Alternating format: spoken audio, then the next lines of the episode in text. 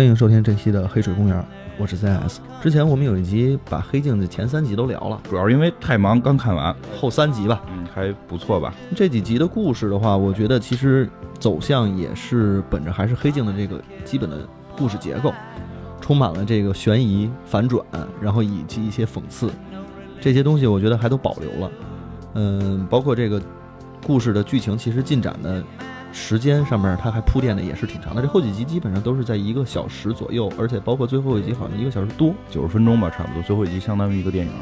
我觉得，反正《黑镜》本身每一每集都可以当成一个小的电影来看，这个也是本身英剧的一个特色吧。你把它当成电影看是完全没问题的。后边这几集我们一集一集来讲吧。我们先去说说这第四集，我就先来给大家介绍一下吧。第四集呢，嗯，这里边也讲了一个新的网盘的应用方法。刚才我们在聊，就是现在有很多的这种网盘嘛，它这里边也是把意识其实回传到了一个新的网络里边。其实，在讲一个生命延续的故事。这一集我觉得上来剧情有点墨迹，因为至少看到一半的时候完全不知道在说什么。因为看到一半的时候一直在讲述在七十年代一个呃斯文的眼镜女看跟这个一个奔放的黑妞两个人相遇，然后发现这个自己内心深处藏有的这种同性挚爱的情节，然后去去两个人就开始有了一夜情，然后后来这个黑妞又消失等等，就前面一直在墨迹的是讲这些，至少是一半的时间是在讲这个，然后呢，直到这个黑妞在一夜情之后消失，剧情才开始有了推进。就他就找就就满处去找他嘛，然后在一个酒吧里就说的那个就之前那女的去哪儿什么的，然后突然有人跟他说，因为是在七十年代七十年代吧八十年代七八十年代吧，然后就突然有一个人说说你可以去九十年代看看，然后这个时候你才发现好像这是个科幻片，因为看看至少前边一半的时候你以为它就是一个这种文艺的这种那个同性之爱的片子啊，当然说实话这个片子并不是讨论这个同性的这个话题，因为。虽然是美国买了版权什么，就美国给投资，它还基本故事剧情还是发生在英国。对于英国那个国家，就这个根本就是不是事儿，对吧？那个就是他们如果没有这些事儿才奇怪呢嘛。所以就是很很平淡。呃，主就主要就是讲后来他可以发现可以穿越，因为看到那时候其实很多人还不知道是什么意思呢。就很多人可能会觉得，因为包括我看的时候也会觉得，哇，这是要玩穿越嘛。然后再镜头一转，就是什么九十年代，然后九十年代没找着，说要不然你去二零零零年看看。然后把镜头一转，还有我记得还有《谍影重重》的海报，就他又又到了一个新的时代，结果发现他们是可以在各个时代里边去穿越的。然后他最后是在一个新时代找到了这个黑人的妹子，然后两个人这个就两个人就开始嘚吧嘚吧，然后这个黑人妹子会透露一个消息，就是说我几个月之后，反正我我就我就不在了什么的，就这么个意思。然后呢，这个眼镜女好像也没听太懂，上来就是一个吻，然后两个人又继续滚床单。然后关完之后，两个人就是开始就聊自己之前的这个经历嘛。然后后就是就是这个黑人女的就说，反正自己之前有老公什么的。最后是跳出来了，就是从这个这个戏里突然就跳出来给你解释了这是个什么事儿。就说实际上这些人是被接入了一个电脑里，他们都是生活在现代或者说未来的时代的人，然后他们是可以进入某一个被电脑塑造的这么一个时间里边就。等于等于就是一个网游，一个这个最高科技的 VR，直接直接接大脑的这么一个一一个网络游戏，他们可以在这种网络游戏里边去去玩，包括里边也提到了有痛感什么的，就是你可以把痛感调低，然后你在游戏里边不会受伤等等，是这么一个故事。因为到最后结尾的时候是在说一个什么事儿呢？就是这个。眼镜女她的真实身份，因为后来这个现实生活中这个黑人去找她了，这个黑人女的先揭露了她身份。黑人女的是一个已经患有癌症的一个黑人老太太，她已经据据说只能再活三个月就要死了。然后呢，这个到了两个人等于是在这个这个游戏里边网恋了，然后他现在就就在这个现实生活中要去见面约炮，网友见面，然后他就到了这个地方之后，发现这个眼镜女是一个从二十多岁起就是一个植物人，只有大脑能思维，然后全身都不能动，她一直活在这个就是就是第一虽然比较早的接入这个游戏的，她是这么一个玩家吧，她长对她长期的是是就是不会动嘛，然后是通过这个线接着接入这个虚拟世界，对。她身份上面也比较特殊，她是从小应该是十几岁的时候就出柜了。他跟家里边说他是一个同性恋，然后后来家里边又跟他吵架，他自己其实在外出的时候，最后出了一场车祸，就变成植物人了。对然后后边关键的一个问题就出现了，就是这个女的决定，就是这个植物人儿的这个女的，因为你想她能连到虚拟世界，所以她的意识是可以跟外界沟通的了。她自己决定要结婚，因为在那个他们在虚拟世界开头也一直在铺垫说她要结婚，再有几周就要结婚了。虽然跟对方那个男的不爱，但是觉得这是一个那个对方是个好男人什么的。这回跳到这个现实世界，发现就是他真的是要结婚了，是跟一个。一个法呃工作人员，胖乎乎的一个工作人员，就是护工吧，就是对他来说，就是应该是一个护工的角色。然后呢，这个护工跟他结婚的唯一目的是为了帮助他解脱，因为这个人决定要安乐死，但是他的父母好像还在呢。他的父母你想都不接受这个出柜这个事儿，所以他从这个基督教的角度，他父母等于是特传统的基督教徒，就是这个天主教徒不许自杀，所以就是他，但是他的第一顺位的这个是丈夫，丈夫可以顺位就是来签字，所以她要求要先结婚。她结了婚之后，她护工就可以给她签字，让她去死，就是让她去这个这个安乐死。就是这安乐死原因，我补充一下啊，就是因为他们现在就这两个人，他们每星期只能用这个系统五个小时，然后他们为了长期的去使用这个系统，那么这个眼镜女选择安乐死，对，那这样的话，她的意识就会永远的留在这个云盘里面。嗯，对啊然后其实就等于是死他认为这是死后的一种永生的方式，而且你看他本身是植物人，他也不能动魂，他觉得在那个世界里他是很健全的人嘛。然后呢，这个这个黑人女的就突然的就决定她去跟这个人结婚。然后就是，当时在英国的法律这是可以的啊。然后这个等于是他就是跟这个女的在现实生活中结婚了，然后同意他安乐死了。然后剧情其实到这儿觉得好像还挺浪漫、挺温馨的。结果就是他们在结婚的当天，然后在这个虚拟世界里两个人打起来了。然后原因是什么呢？是这个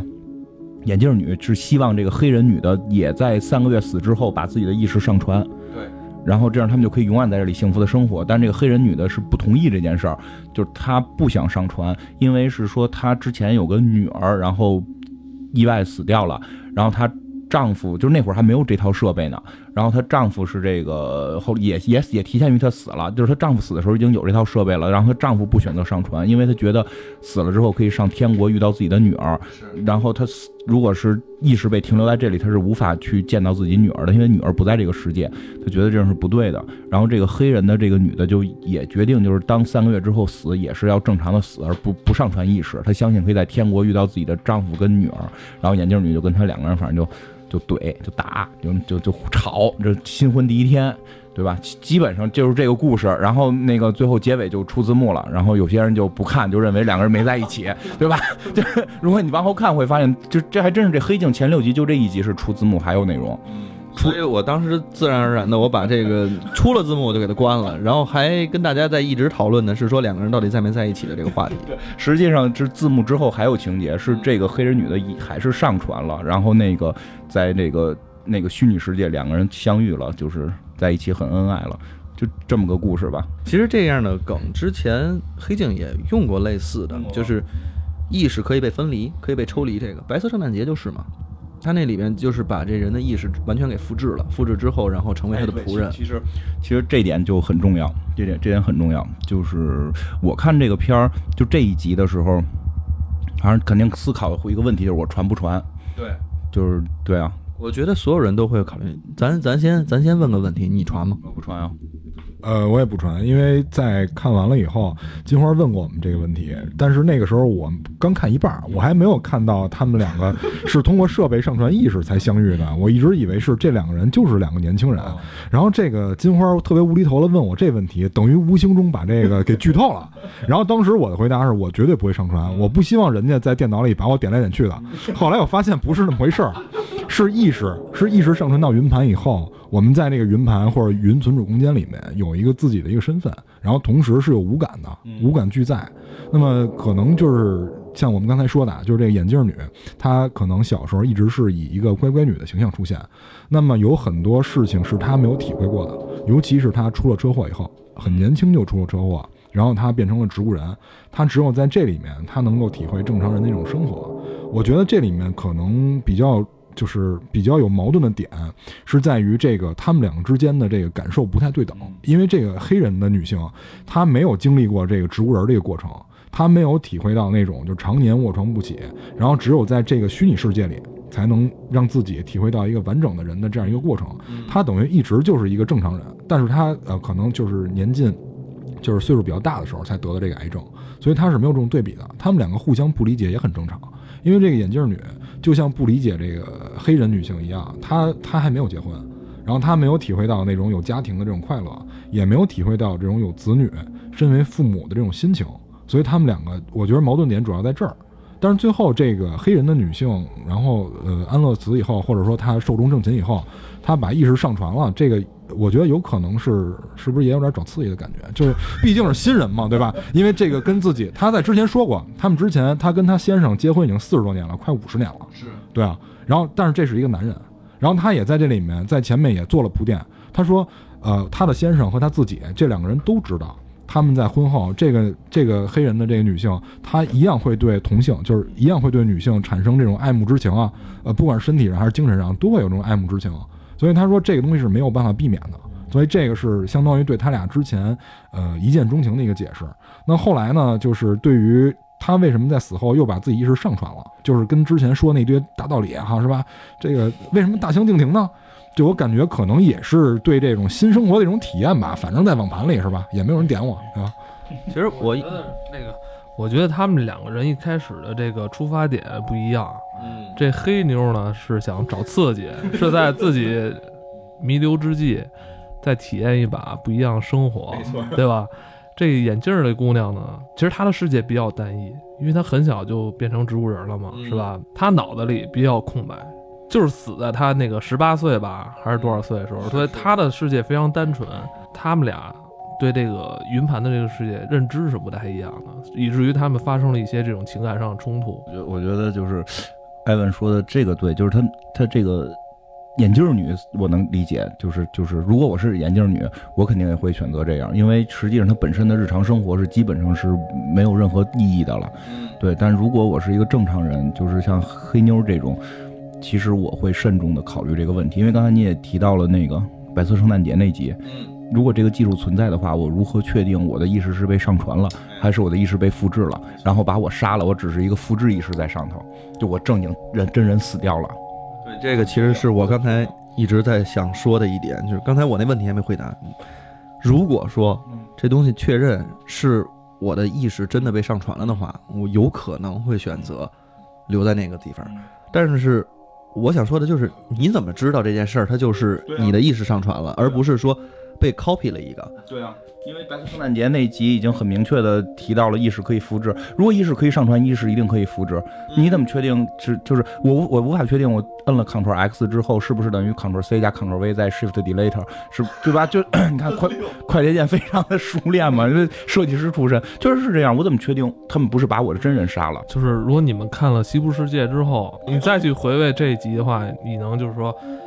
有不一样的这种体会，就是《西部世界》里边，我记得有一句话说的特别到位。哎，他怎么说那句话？要是无法分辨真假又如何？当真假难辨的时候，呃，你是不是仿生人已经不重要了。呃，你要进入他这个剧情里去想他的这个世界观。《西部世界》里边好多就是现实中人去那个世界模拟世界去玩的时候，他会发现说，原来我现实中那个世界。才是我伪装出来的。我在这个世界里边，反而我我是在做我自己，所以这样就模糊了一个现实跟虚拟的一个概念。就是那个是从外在去看，如果存在个体，我是不是被杀，这是一个关键。我我我考虑的是这个问题，我是不是被杀了？咱这么说，如果这样技术如果现在有的话，而且它是一种成熟的技术的话，我觉得那我就会会拥抱。我觉得我我是持这种拥抱态度的。我觉得是这样，因为我觉得。死，但都死过。但是 上传这事儿好像不是每个人都玩过，就是特立独行的，一定要干点不一样的事儿。我我会恐惧。呃，怎么说？它呈现的这种状态是让你觉得美好的。就是两个人能在一个地方永远的在一起。咱们情感上很重要的一种诉求吧。这个饮料特别好喝，我希望以后每天都能喝到。这永远这种东西是可能是有别于大多数这种智慧生物的一种特殊情感，它就是希望找到一种，呃，永恒的循环状态下的这种存在感。因为之前还看过一些文章，说人类一直在去追求这种永恒的，不仅仅是说生命，还有去追求永恒的动能，去造永动机，就类似于这样的一些东西。这个是人本身一直在去干的。可能金花说他不想追求这个，他可能是想经过轮回，完了走一个呃下一个不一样的人生。我这辈子我都我就不过了，这辈子我是一平民，下辈子我循环成为一个国王。他可能也有这种诉求吧。我我说说实话，我是对永恒抱一种恐惧心态，我是对永恒抱有恐惧心态的。刹那就是永恒。你现在说的这一刹那的这句话，它已经变成永恒了。我这这太深了，这就是一哲学层面的话题了。不聊哲学，就是但是实话说，感觉一个是一个是无法确定是不是我是被复制的，会会死掉；再有一个，即使说是真的，我我我被上传了，但是我觉得我会失去了一切。嗯，我我是因为你都是数码了，你那些东西都是虚假的，那些东西，但是可能我现在生活的世界也是虚假的，这是有可能，但至少我认知它是它是真实的。你明白吧？但如果我上传的时候，我明确的知道那个是虚假的，然后我还上传到虚假里边，我会有某种恐惧。但是建立在一个什么条件下？就是说，这个片子里边，你看这两人，其实他是有目标性的。一个是年老的妇人，她已经丈夫丈夫女儿已经去世了，小孩也去世了，能陪伴她的这个亲人已经没有了。对于她来说，她是孤独的。去玩肯定是要去玩的，玩一玩 NPC 什么的，这是肯定要去玩的。但是就是说死的时候是否去做这个永恒上传，我是这永恒上传还是建立在一个条件，就是说，在这个世界有没有你的牵挂，在这个云盘世界有没有你的这种牵挂，这是很重要的。但是我跟 4S 我们俩的态度是建立在说，可能跟所爱的人、亲人去一起进入到那个世界。真浪漫。我我我我我的确是这么想的。如果说我们俩媳妇儿也都听这节目，幻想这个事儿啊，就是说，我是愿意拉他进入这个云盘的。回头对有机会问问小王，就是他怎么看，那肯定也愿意。你也你也表一下态。对，表一下忠心。第一确认的是说我的意识被上传，第二，其实我觉得这点，刚才我一直想去讨论的是说，怎么能确认最后那个黑妞是不是他想象出来，不是程序编辑的，而是那个什么的？当然，他最后最后他是有交代的啊。讨论是一个技术层面的问题，不用去想那么些技术，技术这些问题有人来帮你 service。技术讨论太多了，其实说白了。到那会儿，操你！你他妈没钱，你还他妈上传不了呢！操你！别想那么多了。是有问题，就是你看他上传之后有车，而且说要婚纱就有了。如果真到那个时代的时候，会是这样吗？你是不是需要充钱？还有一个新手礼包，就你很有可能这样啊。然后你很可能沦落到在里边，对你还得可能要去打工呢，在里边。不怪了，就是他们因为是做游戏出身的，所以这个就没没有办法不想到这个问题。关于刚才那个艾老师说的永恒啊，我我建议你们可以看一部早期的漫画，就是手冢老师的这个《火鸟》。火鸟里面就是对于永生这个问题有一个很好的一个阐释，就是永生其实是什么？就是一股意识。它上传的，这里在这个片子里面上传的其实也是一个意识嘛，因为在火鸟里面，他让主人公变成了永生以后，这个主人公他的身体会腐烂掉，但是他为什么还能看到这个世界，还能感受到这个世界，就是靠意识。他最后是无形的这个人，太可怕了对，他是靠意识。咱咱们那道教里边好像是不是修仙也是最后修修的是这个是吧？就是肉体都已经不重要了。不是不是不是不是，这我懂。一般的是这样，高级的不是，高级的不是像二郎神这样，那是肉身肉身成圣。真的，二郎神、李靖这都是肉身成圣。就弱一点的是一魂成圣，就是还是得修肉，你明白吗？所以在这个片子里呢，就是这两个人，就像刚才艾老师说的，他们目的不一样，其实就是一个萌新碰到老司机。啊，就是这么一个，然后找到了自己另一半。当然，就是现实生活中，我们也有很多人另一半生活在这个云盘里啊。当然，随着最近这云盘可能会被关掉，我觉得啊，就是这个话题咱都扯的有点远，其实跟这剧已经没什么关系。但我觉得特别有意思是在哪儿？就是这第四集啊，它这个概念比较有意思，这他把以前黑镜玩过的一些套路又更新了一下。它赋予了很多呃美好情感在里边。咱们之前看的《黑镜》里边，之前都太残酷了，揭露的都是人心里边偏恶的东西。这一集里边可能把爱的主题在这个里边又重新演绎了一下。但是我操，我这两天我他妈看《西部世界》，看完之后越看越的越觉得这个东西感觉离自己越来越近，隐藏在你内心深处的劣根性，在这个虚拟世界里边被无限放大。因为你是没有约束的嘛，你在那块儿是没有约束的，对就是进入了那样一个空间之后，你自己心里面原来有的那点小沟小坎儿全都迈过去了，你就想干嘛干嘛，就挺可怕的。我也思考，绝对的民主自由是不是真的是对的？在我们节目里经常会聊到这个问题，就所谓的某种所谓的西方民主，真的不一定合适。就是其实他们有时候会导导致到民粹主义，其实挺可怕的。下一个故事吧，这个故事再总结一下，的的确确像艾文老师说的，别了，下一个老师了 不是，咱们已经进入贻笑大方的那个感觉了。第五集了是吧？呃，第五集，呃，一带而过吧。我这刚才想说，我们就是偶尔之间不小心瞥了一眼第五集，第五集你们肯定不想让我讲的啊，是吧？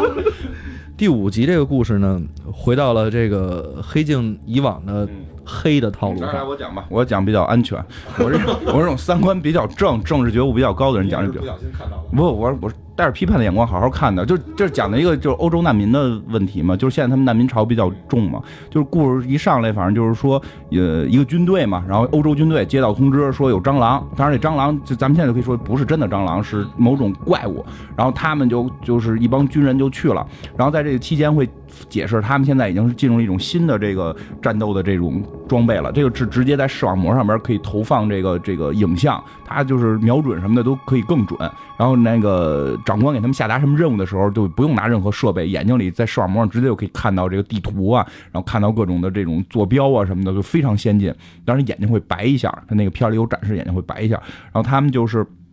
去了一村，村里就说这个。怪兽吧，就是怪兽给我们村儿打了，这怪兽可能在哪儿哪儿哪儿，然后很多人就就就是就是说可能是谁谁保护他，所以很多人不理解为什么人还会要保保护怪兽嘛，对吧？然后他们就去了一个村儿里边，一个就是老头儿老大爷跟老大爷讲，就说你你你应该把怪兽交出来什么的。然后呢，那个同时这个军队的人就去四处的就去找这些怪兽，最后在屋子里边发现几个怪兽，反正穿着人衣服，然后脸长得就跟僵尸似的，就是。我觉得这集从拍摄上讲很好，因为他这个玩的这个从影视角度讲，悬念做的还不错，因为。开始会给我带向一些歧途，然后让我会考虑很多问题，结果发现不是这样，而并不是说一上来不告诉你谁是这个怪兽，这怪兽就一直藏着摸着没有，很快怪兽就出来，穿着人衣服，你直观感受是僵尸。对，就感觉是之前布拉德皮特的那个僵尸大僵尸世界的那种感觉。直直观感受是僵尸，然后这个军人就拿枪突突突突他们，然后打死了一个，后来有另外一个是肉搏拿刀给囊死的，然后这个这个拿刀囊死的这个人在临死前掉了一个跟这个是跟这个神秘博士里边音速起子似的一个东西，就闪着光，然后这个当兵的这个是个。第一天去打仗的这么一个新兵，他杀俩应该算很厉害了啊！他拿这个玩意儿玩，不知道怎么着，啪照着自己眼睛来了一下，然后是那个临死时候，是这个被杀的蟑螂临死的时候用这个手电筒照了他一下。是他自己自己照的，是他自己照的，就是开始要照没照着，开始要照他没照着，后来他他囊死了，后来拿下来自己还玩儿，就给自个儿照了一下，也他妈够作的。这智商属于不在线吧？人家就是他已经打死两个了，很很自信嘛，不不怕你这用就是那么一小玩那种小玩意儿，就是闪光，就是一绿灯闪嘛，然后闪了一下，然后这故事就开始有变化了，就发现他的那个视网膜因为就会啪啪闪，对吧？经常会出现一些异样。然后呢，其实到这块儿我基本能想明白了，不是僵尸，因为看到那个他拿刀攮人的时候，我还在想，就是互相喷血，丫都已经被弄成这样了，为什么不进行消毒？啊，没有感染这个情节，所以会让我就开始产生一些想法嘛，就很奇怪，这些到到底是不是僵尸？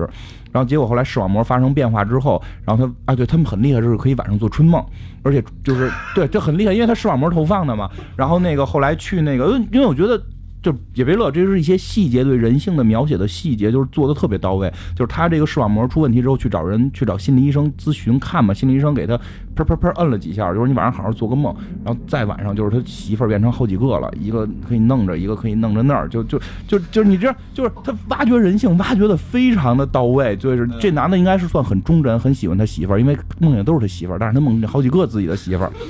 然后对吧？这是这样，然后看的时候就打打打黑块儿。打着大黑块，我看那个我我看那版不打，师傅？你到时候把那个没有黑块的发给我，你把那个没有黑块的发给我，我看着有黑块的。你看什么在线版？啊，对啊。然后那个，哎，你们都看了是吧？然后。然后那个，然后这个掉哪儿了？然后结果第二天就依然发现就还是不好使，但是军队没有发现，实际它的实际上是它的视网膜系统被那个仪器给影响了。这个时候故事就发展到一个高潮，就是他第二天他们再去打这个所谓的蟑螂，就是怪兽的时候，他看到的不是怪兽了，是普通人。但是他的他的朋友看到，就是他的战友看到还是怪兽，就那会儿应该已经是人，我觉得就是应该都已经能看明白这这场戏了，就是那个视网膜是让他看起来那些普通的人类是坏人，是僵尸，然后后边会去讲述为什么，包括说这个就是。那那那些人就讲什么做了这个基因的这个这个筛查，就是这些人属于劣等基因，他们里边带着很多隐性疾病，如果他们继续繁殖的话，人类可能会走向灭亡，所以就是要强行杀他们。但是这个当士兵看到跟自己长得一样的人杀的时候，会有很强的这种心理。这个创伤的，包括讲到说一战的时候基本都是放空枪，二战的时候还有这个这个开枪率才百分之十几，然后到那个包括什么海湾战争之后，人都会有这种海湾战争疾病什么的嘛，对，这这种心理心理影响嘛，所以就后来最后发展出这么一套系统，就完全让他看到的都是假的，他看到他认为杀的就是妖怪，所以他不会有这种伤心，对，然后后来就后边的剧情就其实到这时候也就才一半多一点，后边还有一个剧情也很反转，就是这黑人。回来之后被关紧闭室了，然后这个心理医生来找他了，就说的这个我们的错，因为我们这个没发现你这个玩意儿坏了，因为是那个就是那堆蟑螂他们用那个什么什么东西反向去做了一个设备，可以破坏我们这个视网膜这个装备，然后现在可以给你修好，然后你你就可以，然后同时可以抹去你的记忆，然后这个时候这个人就急了，就说的我不想失去这段记忆，以及你这件事极其不人道。对吧？然后就特别亢奋，然后最后这个心理医生就说：“说这是你之前同意的。”他说：“不可能。”给他看了一视频，就是他当年是知道，他入入伍的时候是知道他看到的坏人是人类，然后以及他们看起来是大妖怪，然后他同意了。而且他不仅是同意了，还对特别的亢奋，就是我我一定要去干他们去。这点儿有一个细节，我可能跟你们持的观点不太一样。他在最后的时候看到这 iPad 里面他自己的那个人头是会晃动的。一旦通过视网膜投影出来的，也就是这段影像很有可能是假的，他们自己做的，让他通过视网膜去看，因为他视网膜被那个手电筒影响过以后，他看的那些就是人头会晃动，所以这段影像有可能是他们编的，这个是有可能的，因为后来就说到结尾也是这样，就是最后反正就是他。就是说那什么，就是说你不是不同意吗？你不同意，我就是让你看看你都到底干了什么，然后就给他直接让他投放他那个眼睛里可以投放他之前去杀那个堆就是录像，就就当时当初看的时候打的是妖怪嘛，结果这回看打的是真人，然后他内心受到极大创伤，说如果你要不听话，你就会永远的看这几段你杀人的录像，然后就最后一个镜头转过来，就是他一看就是应该又被洗脑了，然后又同意了这个被清除记忆等等，然后回到家了。然后回到家看媳妇儿在门口站着，对吧？然后一个远景，其实没有他媳妇儿。然后这个时候，然后这个时候镜头给了他脸部一个特写，他这个时候那个美瞳是在闪的。对对对，所以这件事告诉我们，来历不明的美瞳不要用。啊 我这这是这样，来历不明的美瞳比较伤眼睛。但但是就是说，实际他最后看到那些是假的，包括刚刚蛋塔说那个，他看那个视频是真是假，其实也不一定。这个确确实是有一个梗在在这里边，那个。展开吗？还，咱讲完了吧？对，我我有一个问题，就是这个问题，我觉得可以展开的。就是我们在座这些人，我我想问你们，如果就是你们通过，比比如说，如果有一天我们都植入这个美瞳，就是我们希望，呃，我们希望的世界，就是都通过这个美瞳能投射出来。就比如说我，我希，当然我单身，我希望可能有一特别漂亮的这个妻子啊，这种都能通过这个美瞳实现出来。你愿意接受这种生活吗？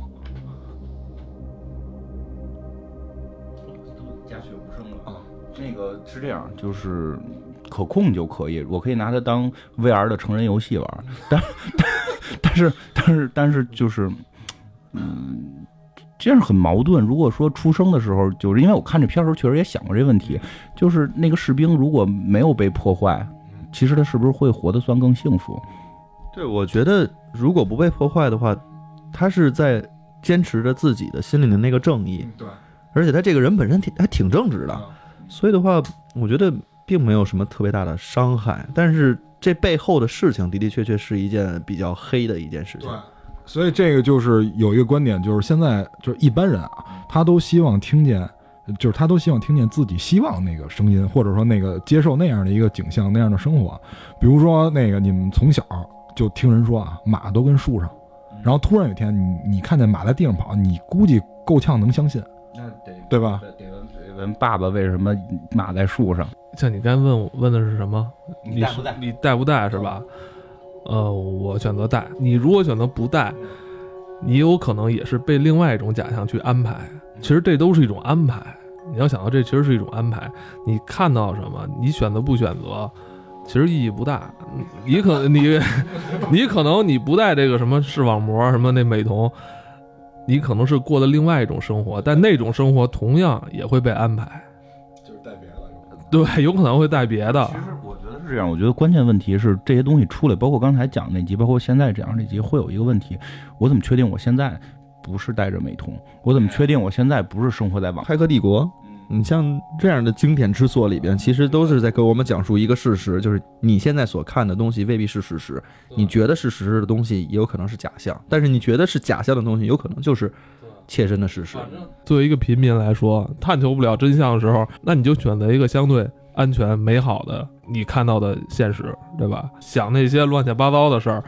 你不要去讨论，你就是看到你觉得哇，这看到都是呃漂亮的东西、漂亮的人，完了觉得这样生活特别安全，那就够了。真实的东西不一定是好的东西，有时候。我们其实，在网上看到这些姑娘们的照片，看到这些直播，我们还是挺欣然接受的，对吧？你我发现有些人现在就是我不理解啊，他看的东西觉得哇都是假的，那真给你真的看，你又觉得不好，对呀、对不对？这件事儿导致什么？就比如说那些用美颜手机拍照的人，他上传了，比如说他自己长这样，然后他自己通过修图，然后美颜上传完了以后，自己啊突然变美了。但是你你也得想一个问题，久而久之，他真觉得自己就这么好看，就是挺好的呀，我觉得挺好的呀。CS 跟艾文都是结婚的，这个单身的人很痛苦，单身的人很痛苦，你能理解吗？因为他真约会的时候会发现，我操，就是这你也美颜啊，大家一起美，你美我美，大家美，多好啊！现实生活中主要是不好找。不是老说嘛，我们要让这个世界变得更美好啊！我觉我我我真的这个持的观点绝对跟艾文是一样的，就是如果说有一件事情能让我们感知到身边所有生活的东西是更加美好的，无论它是长得更漂亮了还是怎么样，我选择一定要去使用它。对，你就包括《南方公园》里边之前都讲过，其实你刚才说那个《南方公园》里边之前有一集就是。所有的人都在 P 图，就是他们那个班里面选谁是最漂亮的，谁是这个啦啦队队长，那个温迪就没被选上，只有温迪只有温蒂自己不 P，结果他就变成了全班最受人不待见的那个，最不受人待见的。那个那个那个那一集确实有点意思的是讲什么呀？就是真的有一个丑女孩给自己 P 特漂亮，然后她就是在网上，然后点得到了特别多赞，然后成为了网红，然后明明比温蒂丑，但是。大家通过这种方式，就慢慢觉得这人好像是还挺漂亮，然后最后谁能泡上她，谁就是是最棒的男人。你们有这种顾虑啊？我猜想啊，你们这种顾虑来自于对这项技术的可靠性产生怀疑，你们担心在使用的时候会出现某些技术性的失误，继而导致对自己的这种伤害，是缺少安全感的。对对一旦出问题，咱们可能接受不了那种落差。就是这个，我觉得在这里不存在这问题，因为我们讨论的是你是不是愿意接受，我们不是讨论它有没有故障，这个是两回事儿我。考虑的是故障，因为在我的想象中，就我们现在所生活的这个世界，其实也是这样的。对，因为我觉得可能有一天我死了，突然发现我醒了，然后实际上我可能就要给别人一直刷盘子去。据说，据说有这么一种理论，就是说我们现在都生活在一个这个，就是我们其实都是奴隶，但是这个系统已经运行了很好几千年，它相对稳定一点儿。我我我比较相信可靠一点的系统，但是你给我一个新系统，我可能会有点害怕，所以所以我是顾顾虑技术。就咱们这个世界，咱们四个人这个世界啊，可能是要出一个 bug。为什么呀？咱们四个人突然他妈那个鬼使神差的凑在一块儿去做这个节目，完了老深讨这些，老在深讨这些虚拟跟现实，然后老去探究这，老思考这真相这事儿。我觉得这，他就尽量少说话，他就是怕被抓。现在 我更愿意把自己站在一个旁观者、这个嘉宾的角度去 去聊这个事儿。我不能太不太敢深入了特。别怕每天某一天睡醒，发现自己在一个水缸里，然后那种机器章鱼就过来，发现 bug bug bug，然后咔就给抓走，给扔掉。不是他哪天发现自己跑步能突突破九秒啊，对，也可能。艾文是这个，艾文一看就是这个触手系的，是吧？我觉得这个就是刚才咱们说那个那个第五集啊，第五集我觉得最让我感到落差很大的，就是在故事的结尾，他回到自己的家里，然后他看见自己的妻子来迎着他出来，但是这个时候给我们观众的这个视角是这个屋里是没有他的妻子的。那么在这里面，我想了若干种可能。第一种，他妻子有可能是都是被虚构出来的，这是第一个；第二个可能是他妻子有可能是蟑螂那部分人已经被人除掉了。那么就是为了这个军方，为了维维持他这种心情也好，还是他这种心智也好，为了就是嗯维稳吧，然后就是让他看到，让他看到这个屋里，让他看到这个屋里是还有他妻子的。他开始说只有军队的人移植这东西了，嗯对吧？真的就是他那片儿里那些村民没移植吗？那为什么那些村民也管那些东西叫蟑螂，也要杀那些东西呢？因为这个，呃，因为这个问题，就像我刚开始说的，他这里面片子里面是有解释的，就说所有的人，你部队的人都在防着他的时候，村民一定对他是有敌意的，因为部队是相对官方的一个组织。我你不会觉得其实可能村民也被移植了吗？我我一直觉得村民是被移植的，就是就是，当然片儿里边是蛋挞那种解释，就是说他没被移植，因为因为我一直在考虑，就是就是如果他知道，就这个人知道他要去，就是如果他之前没被移植过，那他当兵之前他应该知道那些蟑螂是普通人，就是他怎么是做到他在去那什么的时候，他就把这记忆全消失了。有可能是另一套。对，就有可能有可能就是军方版、民用版，就有可能是这样。对，就像艾老师说的，艾老师刚才说他不戴美瞳，那么可能会戴别的，对吗？对？我们现在可能也戴着呢。就我们现在可能就是被一堆章鱼控制着。我我对现在生活非常满意啊，非常满意。我觉得我看到都是美好的东西，我也我不太去想探求什么真相。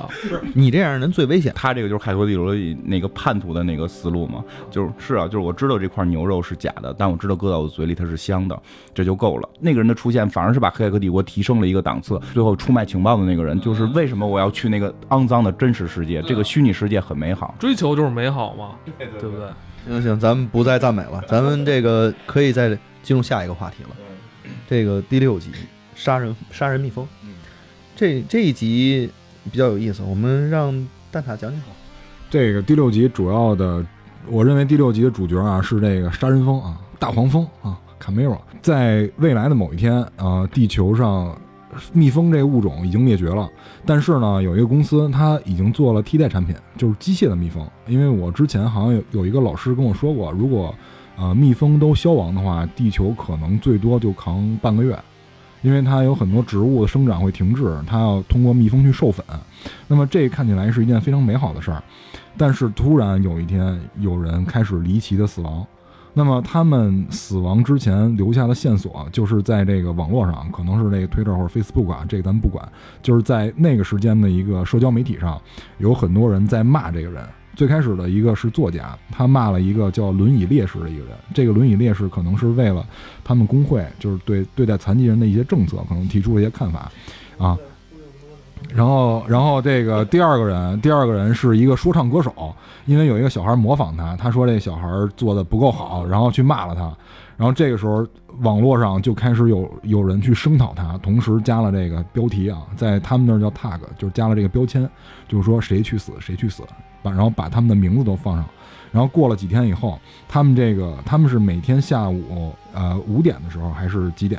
然后他们会总结一下这个结果，如果有人得到这个标签最多，那么这个人就会去死。然后故事推进的是什么呢？他们发现这些死人有有共性，就是他们从这个脑脑中会飞出一些东西，其实就是这个杀人蜂。那么这个时候，大家就开始追查杀人蜂这个线索，他们追查到了做蜜蜂的这个公司，然后发现这里面有有有两位女主，第一位女主是这个警司，第二位女主是她的这个助理，是一个技术高手。那么他发现这个系统是有后门的，那么这个后门是被人利用了。最后线索推移到在他们公司上过班的一位前职员员工身上，啊、那么这个后来他们又开始讲这个人为什么要做这件事儿，是因为跟这个就是他的前程序员跟他的室友，这个室友也是这个公司的一位成员，这个室友是一位女性，她对这个室友是有好感的。那么有一天，这个女性发错了一张照片，然后开始被这个网民声讨。那么他认为这些网络这个暴民非常的可恨，于是他把这个杀人蜂系统开发出来，就是破解了这个后门，同时利用这个蜜蜂去杀人。但是如果说这个片儿到这儿就结束的话，那这只是一个一般的科幻片儿。到他到最后是有反转的，因为他在一开始的时候抛出的诱饵是这个得到标签最多的人，但他其实背后下的棋更大。他最后是让所有参与投票的人都致死了，啊，就是所有只要是声讨他们并且带标签的人都致死了。啊其实是这个公司的职员设了一个套儿，对，就是把所有网络的暴民，无论你是嗯，就是极力赞同这件事情，是一个始作俑者，还是一个仅仅简简单单是一个参与者，就是说白了，你点了个赞吧，他其实都算是网络暴民，就是一竿子打死他。最后，他其实就启动了一个反转的程序嘛。这个反转的程序就是他们本身认为这个程序是可以，就是让所有的蜜蜂都恢复正常。嗯，进入到正常的传播、授粉等等这样的一个正常的一个工种，变成工蜂的这个应该所做的事情。但是实际上，这个按钮按下去之后的话，所有的蜜就是开启这个最后击杀所有人的命令。嗯，最后好像是三十多万人。三十七万人，就是三十七万人死于这个蜜蜂的一个袭击。嗯这个这个故事，这个故事就到这儿就结束了。这个故事后来人家后来还是有一个相对好一点的结尾，就是那个技术宅，就是技技术妹，那个技术妹就是后来去对去追杀那个就是对去追追杀那个黑客了，最后应该是找到了，但是最后就没再演，就只是他发了一个消息给那个警司，就是说已经找到他了。嗯，就是其实全片看下来会有一些异异样感吧，就是到底谁对谁错，你看不太出来。对，就刚才咱其实讨论那问题也是，就是你看不太出来说这里边始作俑者也许是错的，但是那些跟随者，嗯他们他们真的罪要致死吗？看，因为这片儿特长，九十分钟嘛，就刚一看的时候，那个以为以为是女主角，其实就是第一个死的那个女的。就是你一上来之后，你会发现这个人确实很讨厌，因为谁都骂他，然后他就是去。他好像是个网络网红网络红人，反正就是网上有点名名名气的一个作者嘛，然后就去骂人家去，然后他而且是魂不吝，就是已经到了不要脸的程度了，就别人就是威胁他、恐吓他，给他寄那种蛋糕，上面写着就是什么臭婊子这种话什么的，就坦坦然笑对峙，然后咔咔我觉得心理素质太好了。完了，走大街上不是有一个遛狗一老头儿吗？啊对还也也骂他，反正我是你不行。直接就是 thank you，跟人 thank you。要不然人家怎么成功的？要不然他怎么成功的？其实就是这个片儿并不是一味的，就是声讨某一方，就是这帮最早死的这帮人，其实他觉得就是也是有问题的。他对于人很不友善，而且他对于那些不熟悉的人就开始进行攻击，比如那个坐轮椅的，包括后来那个黑人歌手，一个小小孩咔咔唱歌模仿你，你应该是很欣慰的，至少应该去鼓励，这是正向的。结果他给一种极其反向的，但有时候你会想到，他这种反向实际上是为了博眼球，他这种反向是为了提升自己。现在确实有很多就是你说哗众取宠也好，你说是故意的，就是去黑别人也好，然后自己去成名。然后对对吧，让自己去去提升自己的粉丝量，因为现在不是咱们网络也有一种说法吗？就是不怕别人骂你，就怕你没名儿，骂你的人越多，你越火，对吧？就从包括之前那些特别早的那些什么，反正就就之前有的那些，当然讲了，就之前有的很多网上的那些红人，其实也是靠炒负面，炒负面起来的。其实这些人影射的就是这帮死的人，影射就是他。所以刚开始看的时候，我觉得这帮人就挺该死的。我觉得就是他们是是该死的，我我我有这种感觉啊。然后呢，我觉得都他妈该死。对呀、对，问题就在这儿，问题就在这儿。后来你会发现，就是他们再怎么讨厌，不该说是死罪吧，就不该说是给他们弄死吧，而且结果是就出现投票了。然后你发现这些所谓的键盘侠其实也很讨厌，因为他们还特地去。去去找了一个键盘侠采访嘛，就是寄蛋糕的那个人，就不是就是调查案件嘛，就是他寄的蛋糕。他说八十个人寄的，一人一块钱，你就是我最后就是寄起来，你不能赖我呀。就是这种从众心理，让他去减少自己的心理负担。因为那个我们学心理的时候会有一种说法，就是当量大的时候，就是人量大的时候，每个人的罪恶感会极度降低。但是他们没听说过中国有还有一句古话，就有一种古的这种刑法制度叫连坐。不是，就是我们那会儿记得学叫什么叫破窗理论，就是说，如果你看到一面墙上面的窗户有几个是破的，你过一个月看这些窗户全都会破。如果他们是这个一面都没破，就不会有人破。就第一个人只要石头扔出去，剩下的这帮人就会从众，就会玩命砸。这个还有一个效应叫抬头效应，就是当你在大街上看有人抬头望天的时候，你会跟踪他一起去望天。那这些就是网络暴民，他们可能对于他们来说啊，只是找一个宣泄自己不满情绪的一个出口，把这件事儿放出来。这个人，其实我觉得他是想就是撬动这部分人，然后同时去收集看，因为刚才我们所说，他对他的室友是有好感的。他的室友曾经被这个网络暴民伤害过，对对，那么他是希望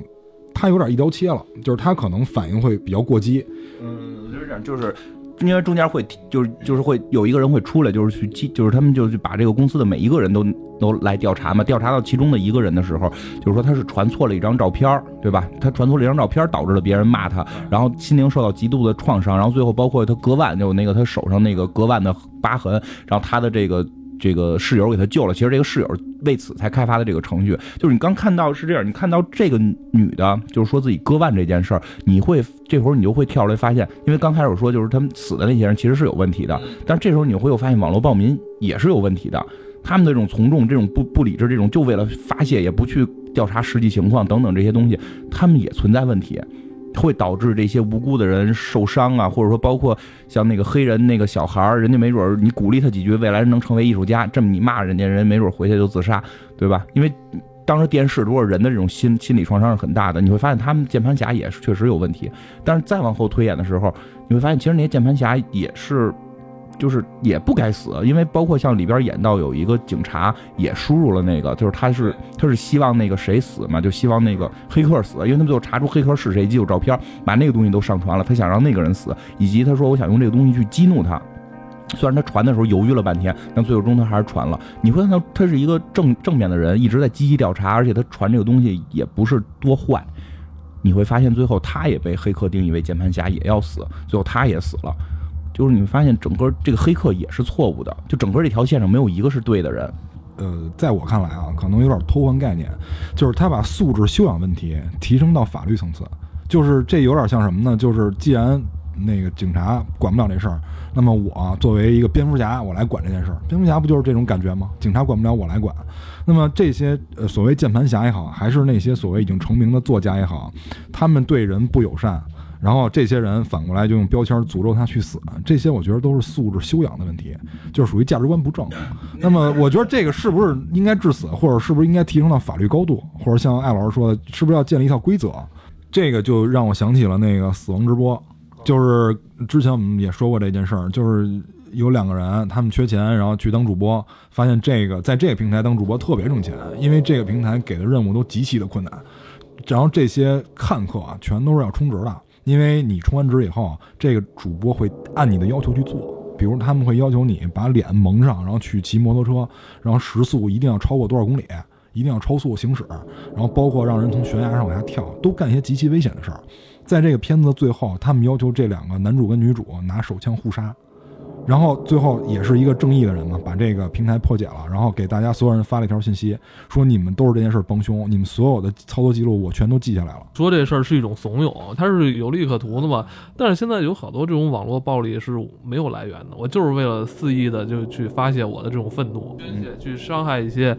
呃，无辜的人或跟他完全不相干的人，就是为了宣泄，就跟刚才你说的似的。你说网游那个，你那会儿还为钱呢，后来魔兽那些就杀小号的，就在荆棘谷刺杀小号，一个贼，对吧？三爷这种，就就是对法师是吧？反正甭管是什么，反正就好多这种。我记得那会儿还在什么那个夜色镇，有站在房顶的德鲁伊，就就他们完全没有意义，我不理解啊。但是这些人不是少数，就是人很压抑，他需要去发泄。这是肯定的。有些人还不是压抑，有些人就是觉得这样做很乐在其中啊，就是快乐嘛。因因为因为你看，就是南方公园确实很厉害，这些都涉及到。就现在最新的南方公园演的就是这样，看到他爸就是说我我我去在那些什么残疾人脸上画一个鸡鸡的原因，高兴啊，我觉得很有意思呀，我快乐了，而且我不负责，我我不用负责呀，我我快乐了，对啊。就就就是这样，但是这个事儿现在是什么呢？就像你说有规则，但规则怎么定？我我是这么看啊，就是咱们刚才说那游戏那件事情，我觉得虽然它没有明确的规则，这件事情也是一个事实。包括我们说那魔兽里边是这样，包括你之前玩的网游，那是个游戏，我觉得那是个游戏，你在里边可以乐，别人也在里边也可以乐，人家觉得那是乐，人可以乐。但是我觉得现在很多人不负责的在网络上发表这些东西。这这不是个游戏，这个这个已经是一个现实的社会了。就是它虽然是虚拟的，但是它里面有社会的东西。你可以不玩微信，你可以像那个，你可以像 Air c o m e 似的退出嘛，退出社交圈嘛，你可以退出社交圈也可以啊。我不能说退出了啊，这是工作需要，或者说平常还得沟通那需要。大老板来看，给大老板拜个年，拜个年。但是我是想说。我真的很少看朋友圈这些东西，我选择暂且把这些不美好的东西先撇开，先不看。我我觉得什么呀？我觉得就是因为黑镜的一贯的作风就是把这东西抛出问题抛出来。嗯，这个没有解决方案。现在我觉得没有解决方案，就是所以我跟你说，这三类人开始就这堆靠骂别人成功的成功者，其实他们挺招恨的。键盘侠其实也挺招恨的，杀键盘侠的人明显也是坏人，就是不是说光规则的问题，就就连所谓的道德现在都没有，就是网络的道德没有。像刚才蛋挞说的这这这些情况，可能以前会有什么这个那个的，但是没有网络呢。其实以前也宣泄也骂，形成不了一些非常可怕的事情，包括就是很多东西就是你哪说哪了了对，你哪说哪了，你跟家骂，咱们四个弄一圈，咔咔骂骂呗，骂骂出花来也无所谓。但现在有网络了，而且人肉，网络人肉多可怕！你真的会影响到现实生活。就网络这件东，网络这件事儿，把原来这些人内心都存在的这种宣泄、这种谩骂、这种不负责，在无限的放大。嗯完了吗？啊，你先你说，我告诉你说，你们说的都是以前跟现在发生的事儿，该翻篇了，嗯该翻篇了。西部世界里边给我，西部世界里边给我们呈现了一个特别好的未来。未来什么呀？你现在好好努力工作挣钱，有了钱之后，以后进入那个虚拟的世界，去那个虚拟世界做自己生命中的导演，想干嘛干嘛，知道吗？现在如果不努力啊，不努力，挣不出那门票钱，你就永远待在这个充斥着网络暴力这种世界里边，这是有导向的。他过于乐观了，因为当西部世界那个世界里边进去的人越来越多的时候，就一个新的社会就出现了不。不，我我是这么看，就是西部世界它描述的是两个社会，一个是充值的社会，一个是没充值的社会。说到最后，这还是一个生物链的问题。你如何站到这个叫什么生物链顶端？你如何做一个生物链顶端的男人？我觉得现在他现在好像被西部世界洗脑了，你觉得吗？我觉得他他可能是担担心有个什么天网啊之类的来找他，你知道吗已经？有章鱼夜里联系过你了，什么章鱼哈飞过来跟你说，你现在活的都是假世界是吧？不不不，我估计是有一大佬黑，有有他也有他也不会也不会告诉咱们的。对他可能吃了两个药丸，让他选。我这呃，就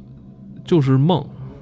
梦，这是梦。我现在活的可能也是一个梦，就是咱哥几个在坐这儿聊天，其实这这是这是你晚上睡觉呢。这是一种梦。所以我现在把这事儿都看开了，看看开了，看淡了，都是梦。现在就是梦。就他好像已经真超脱了。我不太在乎现在这个世界，我不太在乎，真的。我觉得这个世界也可能是假的。最近最近最近盯着点他，我怕他做出什么过激的行为。没事，小王看着他呢。黑镜呢这一季也结束了，嗯，还有还有下还有下半集。对，对，不是这一季，这一季的上半程已经结束了，应该是在冬歇之后的话还会有六集。对，那时候我们还会再找出时间来聊聊这个很黑的这个，如果那会儿艾文还存在的话，咱没没出去这世界，他不他一会不会一会儿就没了？我建议，如果没看过的人，也就别看了。说到这儿，说一下您《南方园》最新这一集，他讨论的也是网络暴民的事儿，但他也讨论了反向，这是很厉害的。不是说光说网络暴民有多坏，后来就是丹麦建立了一个公司，就能够把网所有网络暴民查出来，然后查出每个人的隐私，然后他们在美国的一个州进行了试点，那个州的。所有的人都知道了每一个人的秘密，包括每一个美国人的秘密。后来就是川普就建了个墙，给那州围起来了，给那个那城给那城市围起来了。但是那个城的离婚率几乎达到百分之百，然后这种就是每个人互相都不信任，然后全部都暴动。去，反正确实是可以看南方公园对网络暴民这件事的阐述，也是双方面的。就像我刚才说的似的，它不是单方面谁坏我们去谴责他，而是双方面乃至三方面都有问题。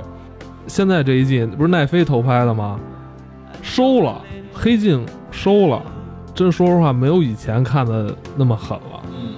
以前英国人是挺敢他妈的拍，挺敢想的。我觉得美国人玩的就